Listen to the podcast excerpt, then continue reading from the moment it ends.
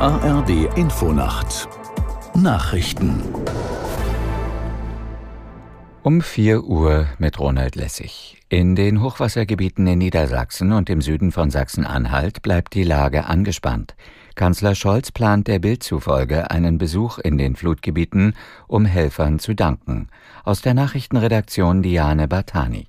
Scholz will demnach den Menschen vor Ort zeigen, dass die Regierung sie in dieser schweren Lage nicht alleine lässt.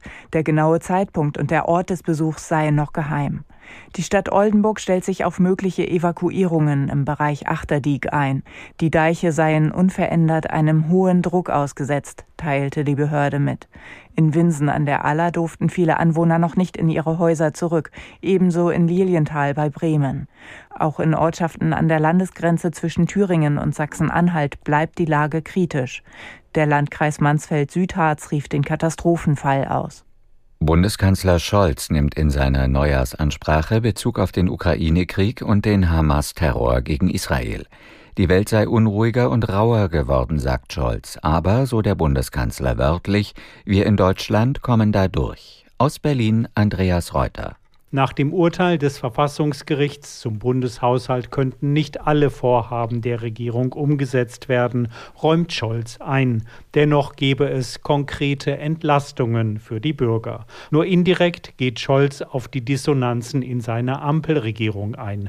Auf manch laute Debatte hätte er durchaus verzichten können, so der Kanzler. Aber, so wörtlich, ganz ohne Diskussion über den richtigen Weg funktioniert Demokratie nicht nicht. Die Gewerkschaft der Polizei erwartet heute wieder große Herausforderungen für Einsatzkräfte. Der GdP-Vorsitzende Kopelke sagte den Zeitungen der Funke Mediengruppe, die Silvesternacht werde wie in der Vergangenheit eine Belastungsprobe für Polizei, Feuerwehr und Rettungskräfte. In Berlin, Köln und anderen Städten soll ein Großaufgebot der Polizei Krawalle wie im Vorjahr verhindern. Allein in Berlin werden mehr als 4000 Polizistinnen und Polizisten im Einsatz sein. Die israelischen Streitkräfte haben nach eigenen Angaben das Hauptquartier der islamistischen Hamas in Khan Yunis im Süden des Gazastreifens gestürmt. Darin habe sich auch die Geheimdienstzentrale der Terrororganisation befunden, sagte der Armeesprecher. Regierungschef Netanyahu kündigte an, dass der Krieg noch viele Monate dauern werde.